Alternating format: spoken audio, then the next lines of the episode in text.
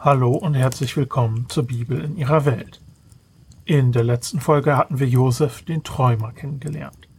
Er war Lieblingssohn, aber nicht unbedingt Lieblingsbruder. Seine Naivität hatte ihm eine One-Way-Reise nach Ägypten eingebracht, wo er jetzt sein Leben als Haussklave beginnt. Dort wird er aber nicht lange bleiben, auf ihn wartet eine ungewöhnliche Karriere, die wir uns heute anschauen werden. Potiphar hat Josef also von den Midianitern gekauft und ihn zu einem Sklaven in seinem Haushalt gemacht. Wir lesen, dass Gott ihn dort segnet und er hat Erfolg mit der Arbeit, die ihm gegeben wird. Das entgeht seinem neuen Herrn nicht und er macht ihn deswegen zu einer Art Obersklave, ein Aufseher über die anderen Sklaven des Haushalts. Diese Position ist sehr typisch für ägyptische Haushalte, aber weniger für andere antike Kulturen wie zum Beispiel später in Israel. Das Resultat daraus ist, dass derselbe Segen jetzt nicht nur auf Josefs Arbeit liegt, sondern auf allem, was Potiphar besitzt. Der ist damit so zufrieden, dass er sich selbst um nichts mehr Gedanken machen muss. Er kann Josef alles anvertrauen. Als nächstes erfahren wir, dass Josef ein gut aussehender junger Mann war. Das entgeht auch Potiphars Frau nicht und sie will, dass Josef mit ihr schläft. Der ist aber nicht interessiert und zählt auf, was Potiphar ihm alles anvertraut hat. Wie könnte er ihn da so hintergehen? An dieser Stelle ist es sinnvoll, sich einmal ein bisschen über ägyptische Ehen und die ganze Thematik zu unterhalten. Untreue in ägyptischen Ehen war damals weit verbreitet und nicht ungewöhnlich. Strafen für Untreue konnten bis zur Hinrichtung gehen, und die Situation war vor allem dann gefährlich, wenn die Frau ein Kind von einem anderen Mann bekam. Normalerweise wäre aber die Scheidung die Konsequenz gewesen. Damals war es in Ägypten relativ leicht, sich scheiden zu lassen und auch wieder zu heiraten, und es gab dort viele Leute, die mehrere Ehen hatten. Das Ungewöhnliche ist hier also nicht unbedingt die Untreue, sondern der krasse Unterschied in der sozialen Klasse. Sie gehört zur Oberschicht Ägyptens, Josef war nur ein Sklave. Obwohl Josef Nein gesagt hat, blieb sie hartnäckig und redet Tag für Tag auf ihn ein. Interessanterweise sieht er den Ehebruch aber nicht nur als einen Verrat an Potiphar, sondern auch als eine Sünde gegen Gott. Josef bleibt bei seinem Nein. Eines Tages erwischt sie ihn aber allein im Haus. Niemand der anderen Diener oder Bewohner ist in der Nähe. Sie greift ihn also an seiner Kleidung und will wieder mit ihm schlafen. Er lässt einfach seinen Mantel zurück und wird deswegen wieder einmal an seiner Kleidung erkannt, genau wie in der letzten Folge. Sie ist von dieser Behandlung weniger begeistert und ruft die anderen Bediensteten zu sich. Ihr Vorwurf, Josef hat versucht, mich zu vergewaltigen. Potiphar hört davon. Es heißt, er wird zornig und wirft Josef ins Gefängnis, an dem Ort, wo später auch die Gefangenen des Königs sind. Liest man diese Geschichte aus unserer modernen Perspektive, dann entsteht folgender Eindruck. Josef wird der versuchten Vergewaltigung angeklagt, verurteilt und erhält eine Gefängnisstrafe. Das Problem ist aber, dass es Gefängnisstrafen in unserem heutigen Sinne damals nicht gab. Ihr werdet die auch im Gesetz des Mose nicht finden. Ich habe aber in der Literatur zwei alternative Erklärungen gefunden, die ich euch jetzt beide vorstellen will. Ihr könnt dann selbst entscheiden, was mehr Sinn macht. Also, die erste Variante startet mit der Beobachtung, dass Josefs Strafe sehr mild ausfällt.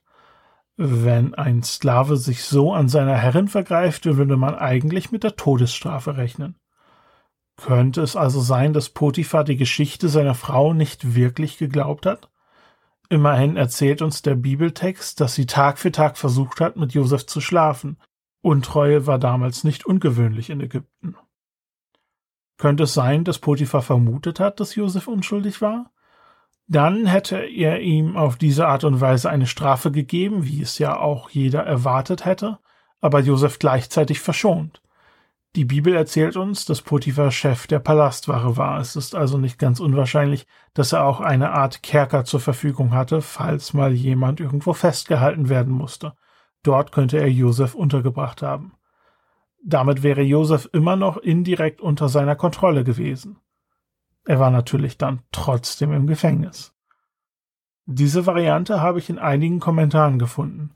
Ich denke aber ein starkes Argument gegen diese Variante ist, dass es im Text sehr deutlich heißt, dass Potiphar sehr zornig geworden ist.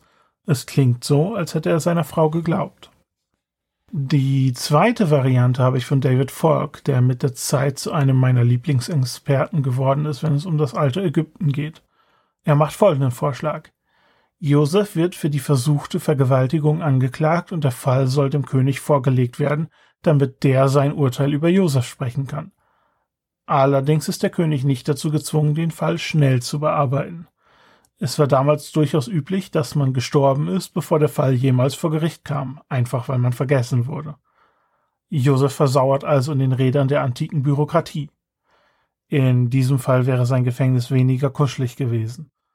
Einer der Gründe, warum es in der Antike so gut wie keine Gefängnisstrafen gab, ist, dass es Mühe macht, einen Gefangenen zu ernähren. Die Gefangenen in Pharaos Warteschleife durften sich deswegen nützlich machen. Das Gefängnis war vermutlich ein Steinbruch mitten in der Wüste. Es gab Wachen, aber keine Mauern. Flucht lohnte sich nicht, man würde in der Wüste verdursten. Ich persönlich halte diese Variante für etwas wahrscheinlicher. Wie gesagt, bestand die Gefahr, dass man einfach vergessen wird. Und es sieht so aus, als wäre das auch der Fall gewesen, wenn nicht zwei andere Gestalten auch Probleme mit Pharao gehabt hätten. Zunächst lesen wir, dass Josef auch hier im Gefängnis von Gott gesehen und gesegnet wird. Der Aufseher dieses Gefängnisses merkt scheinbar bald, wie zuverlässig er ist und vertraut ihm die Verwaltung an. Eine wichtige Aufgabe, wenn das Gefängnis wirklich mehr war als nur ein Kerker. Es vergeht einige Zeit und wir hören, dass der Bäcker und der Mundschenk des Königs ihn in irgendeiner Weise missfallen haben. Was genau schiefgegangen ist, erfahren wir nicht. Bäcker und Mundschenk klingt für uns im ersten Moment vielleicht nicht so wichtig, aber es sind die beiden Beamten, die zusammen für alles zuständig waren, was Pharao gegessen und getrunken haben. Haben sie in irgendeiner Weise Mist gebaut? Oder wurden sie vielleicht sogar einer Verschwörung beschuldigt? Könige mussten sich auch damals vor Anschlägen schützen, unter anderem vor Gift. Dagegen spricht aus meiner Sicht, dass wir von fast keinem Pharao wissen, der umgebracht wurde. Auf der anderen Seite reden wir hier über die Hyksos-Könige, über die wissen wir wenig und die lebten in einer etwas anderen Kultur als die Pharaonen, die wir kennen. Es bleibt hier trotzdem bei Spekulation. Es heißt, dass auch diese beiden eine Weile im Gefängnis blieben und Josef für sie verantwortlich gemacht wurde.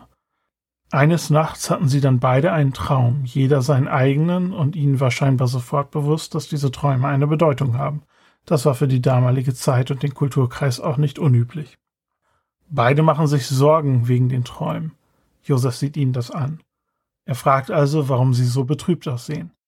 Sie sagen, dass sie Träume hatten, aber niemanden, der sie interpretieren kann. Über Träume und ihre Interpretation rede ich noch mehr in der Vertiefungsfolge in zwei Wochen. Für heute sind folgende Informationen interessant. Die beiden suchen nach einem Spezialisten. Traumdeutung war damals eine Art Wissenschaft, in Anführungsstrichen natürlich. Etwas, was man lernen konnte. Es gab ganze Sammlungen von Traumdeutungen. Die beiden wünschen sich also, so einen Experten zu befragen, aber sie haben keinen Zugang. Oder vielleicht haben sie eine Auslegung und sie wünschen sich eine zweite Meinung, ähnlich wie heute bei einer medizinischen Behandlung.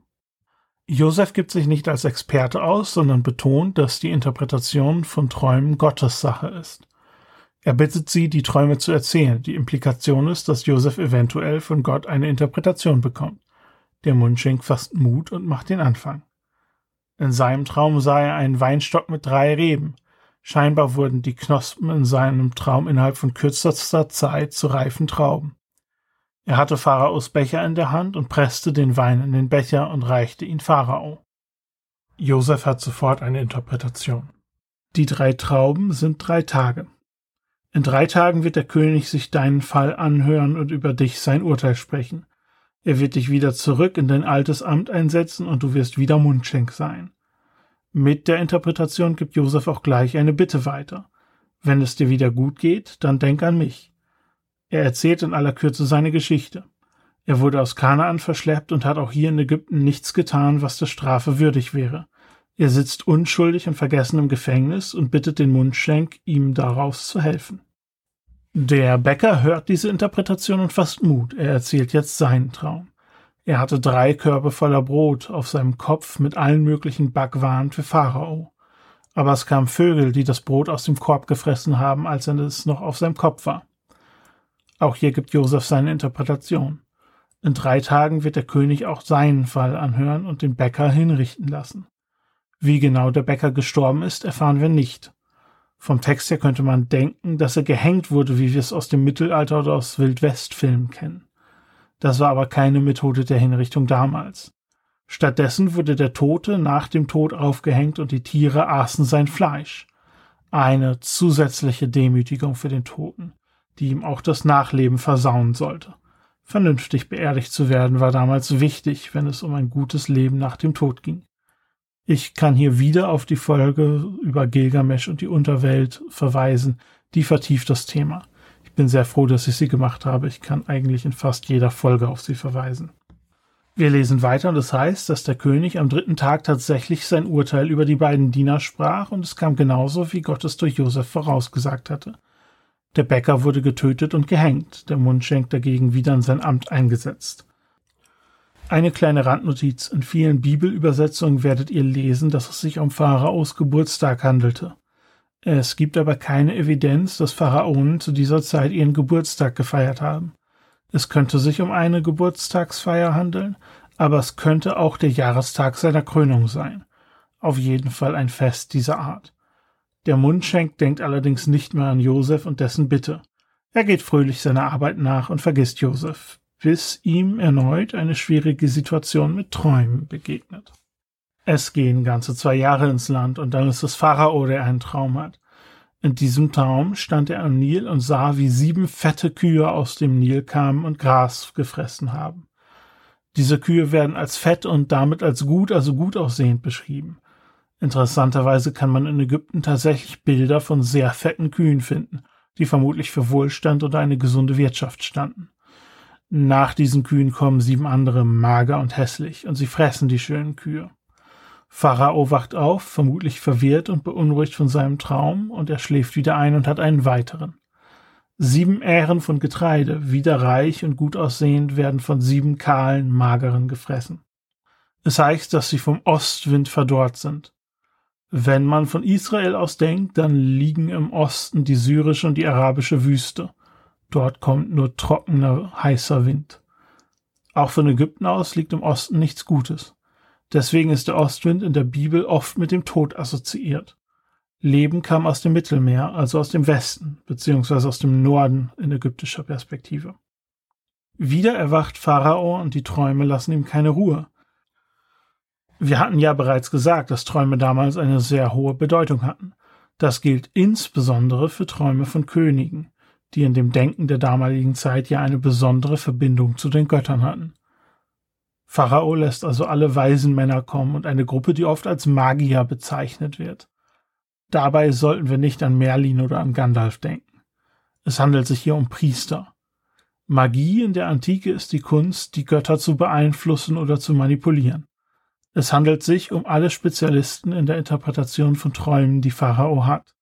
Er erzählt ihnen von seinen Träumen, aber niemand hat eine Interpretation. In dieser Situation fällt dem Mundschenk wieder ein, dass er Josef all die Jahre vergessen hatte. Er erzählt dem Pharao von Josef und der lässt ihn schnell aus dem Gefängnis bringen. Josef wird rasiert und bekommt neue Kleidung, dann wird er schnell zu Pharao gebracht. Es ist leicht zu übersehen, welche Bedeutung das Rasieren hat. Ich weiß nur von zwei antiken Kulturen, in denen es üblich war, sich zu rasieren, die Ägypter und die Römer. In den allermeisten Kulturen damals war es normal, dass Männer einen Bart tragen. Josef wird dadurch deutlich ägyptischer ausgesehen haben, vermutlich einer der Gründe, warum seine Brüder ihn später nicht erkennen. Pharao informiert Josef über die Situation und fragt, ob es wahr ist, dass du einen Traum interpretieren kannst, sobald du ihn hörst. Josef korrigiert ihn. Gott ist es, der die Interpretation gibt. Josef ist aber auch zuversichtlich, dass Gott eine Interpretation geben wird. Pharao erzählt also seine Träume und diesmal erfahren wir noch etwas mehr Details. Die dünnen Kühe werden als hässlicher bezeichnet als alles, was der König jemals in Ägypten gesehen hat. Noch interessanter ist Folgendes. Die dünnen Kühe bleiben dünn und hässlich, auch nachdem sie die fetten Kühe verzehrt haben. Auch vom zweiten Traum erzählt er ihm. Wieder scheint Josef sofort eine Antwort zu haben. Das erste, was er sagt, ist, dass es sich um ein und denselben Traum handelt. Sowohl die guten Kühe als auch die guten Ähren sind sieben gute Jahre. Auch die sieben hässlichen Kühe und kahlen Ähren sind sieben Jahre. Gott hat Pharao einen Blick in die Zukunft gegeben. Es kommen sieben gute Jahre auf Ägypten zu, die sehr reich sein werden. Daraufhin folgen sieben Jahre der Hungersnot, die sehr heftig ausfallen werden. Dass der Traum doppelt kam, bedeutet, dass die Entscheidung vor Gott feststeht. An dieser Stelle ist es sinnvoll, einmal über Ägypten zu reden und wie Hunger und Überfluss dort funktionierten. Ägypten war, wie übrigens viele der ältesten Hochkulturen, auch in Indien und China, für sein Reichtum vom Fluss abhängig. Dieser ist immer mal wieder über die Ufer getreten. Diese Überschwemmungen haben sehr fruchtbare Erde mitgebracht, so dass es zu sehr reichen Ernten kommen konnte. Die Höhe dieser Flut war entscheidend für die Fruchtbarkeit des Landes. Und die war wiederum abhängig vom Regen in Ostafrika, aber das war den Menschen damals nicht so bewusst. Damals gab es sogar Maßnahmen, um die Höhe der Flut jährlich zu messen. Anhand dieser Messung wurde die Höhe der Steuern festgelegt. Eine hohe Flut bedeutet Reichtum und eine fette Staatskasse. Trockenheit bedeutete damals nicht nur schlechte Ernten, sondern dass der Nil zum Teil so flach war, dass man ihn an manchen Stellen zu Fuß überqueren konnte. Das war eine Katastrophe für die Ägypter, denn aller Transport und die ganze Logistik lief über Schiffe auf dem Nil ab. Es gab damals keine Straßen, die das ganze Land verbunden hatten. Das Rad war damals noch relativ neu in Ägypten. Ich hoffe, das gibt ein bisschen einen Einblick, wie bedrohlich dieses Szenario damals war. Nach dieser Erklärung macht Josef einfach weiter und gibt Pharao auch seinen Ratschlag, wie der darauf reagieren soll. Für uns klingen Josefs Vorschläge nur vernünftig, in den guten Jahren Vorsorge schaffen, damit sie durch die schlechten Jahre kommen. Eine Art nationales Sparkonto. Für die Antike ist dieses Vorgehen aber höchst ungewöhnlich. Es wäre eher normal gewesen, mit Hilfe von irgendwelchen Ritualen, letztendlich mit der Hilfe von Magie, diese Katastrophe abzuwenden. Gott irgendwie davon zu überzeugen, dass man mit der Hungersnot nicht ganz die beste Police erwischt hat. Es ist nicht gut für die Umfragewerte. Aber Josef hatte gesagt, dass Gott fest entschlossen ist und das meint er auch. Deswegen ist sein Vorschlag, bereite dich darauf vor. Ein Fünftel der Ernte soll eingesammelt werden als Reserve für die schweren Jahre.